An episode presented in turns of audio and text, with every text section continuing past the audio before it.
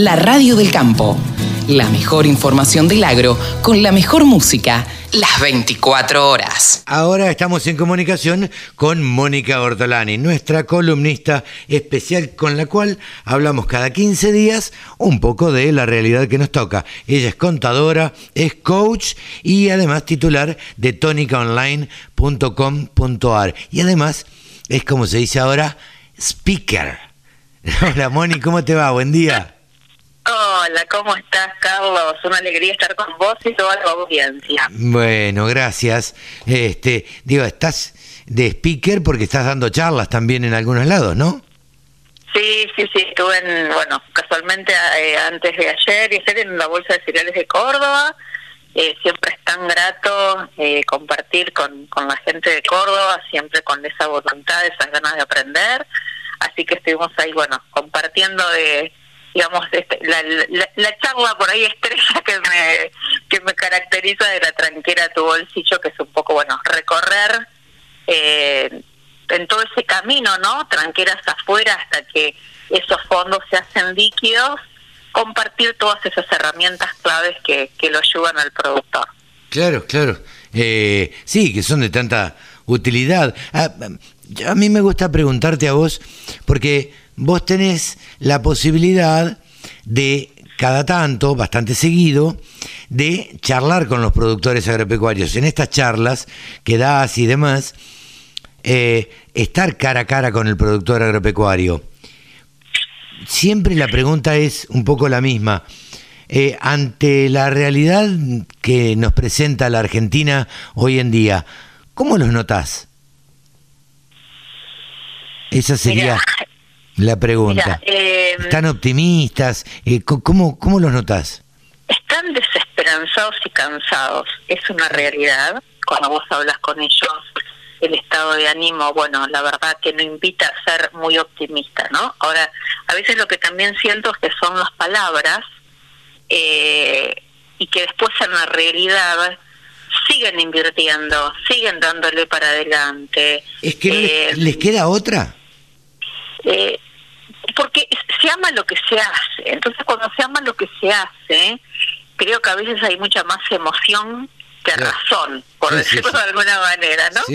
De todos modos, eh, bueno, eh, la verdad que en estos 15 en estos 15 días que que no hemos conversado, Carlos, bueno, el tema del del, del maíz y bueno, un cierre de exportaciones que en la realidad se da, aunque no está eh, sí, no está blanqueado, digamos, ni no, está, dicho. blanqueado, pero en la realidad es, es lo que hay.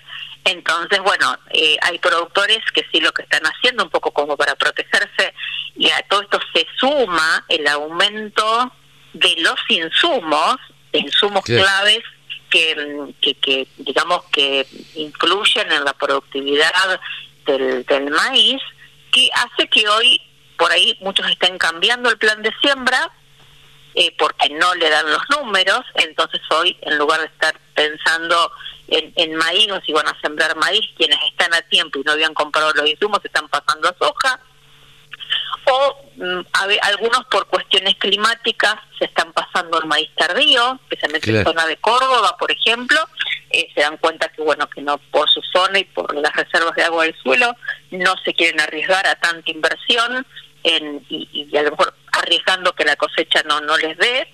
Entonces el productor está viendo cómo esa inversión le puede sacar un poquito más el jugo, aun cuando sabe que más del 60% o el 65% de, de la rentabilidad se la lleva el Estado, pero hay, hay lugares que directamente van a ir a pérdida con, con maíz con estos costos.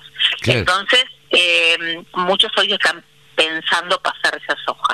Eh, y bueno, es así, el productor, eh, yo los admiro, la verdad que digamos, alguien con una mente más, por decir, empresaria, no se dedicaría a lo que se dedica, no se dedicarían al campo, si lo ven por ahí como, como negocio, ¿no? Porque es mucho la inversión, es mucho el rezar a ver si, si llueve o no llueve. Sí, sí, claro. Eh, bueno, de todos modos, yo creo que cuando llegas tranqueras adentro, ¿no? Cuando llegas a tu campo, ves ese horizonte, ves el sol, ves tu gente, tu equipo, los animales, el dar vida, el ver si se germinó o no la semilla. Bueno, es algo que, eh, viste que la medicina decía una cosa, es saber de campo y otra es ser de campo. Totalmente. Y, y es tan así, es tan así.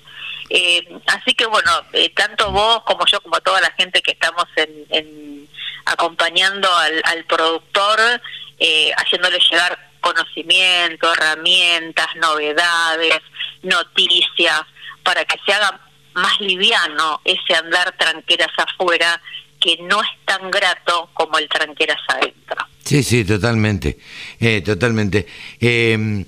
bueno, esto, esto es interesante saberlo porque bueno, como decías vos, se dio en, esta, en estos últimos días el tema del maíz. Ya lo vamos a, charlar con Pablo Adriani un poquito más adelante en el programa. Pero quería, quería tener el pulso. Siempre me gusta de vos eh, esta relación que vos tenés con los productores y este mm, pulso que podés tomar, porque podés charlar con ellos y podés, qué sé yo, hasta mirarles, mirarlos a la cara. Y claro, se sienten desesperanzados, pero tampoco tienen mucho más para hacer. No les queda mucho más posibilidad que seguir para adelante.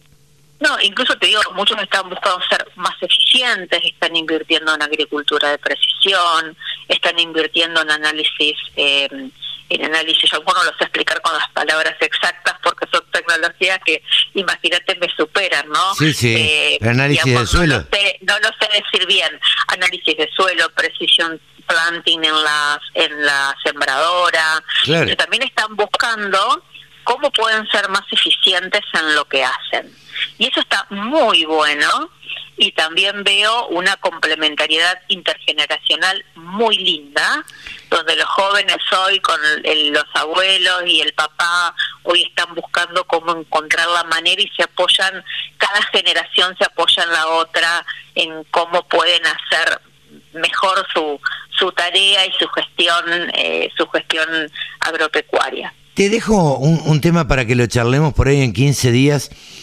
¿No tenés la sensación, o por ahí para que lo pensemos juntos en otro momento, de que en esta pandemia, mira lo que te voy a decir, ¿eh? Eh, en esta pandemia hubo una generación de jóvenes que tal vez se iban a ir a estudiar o se fueron a estudiar, pero se volvieron al campo porque ahora tienen la posibilidad de tener internet en el campo, luz eléctrica, eh, una buena conectividad y de pronto chicos de 20, 22, 24 años deciden quedarse en el campo cuando antes esto hace 7, 8, 10 años no sucedía. ¿No tenés esa sensación?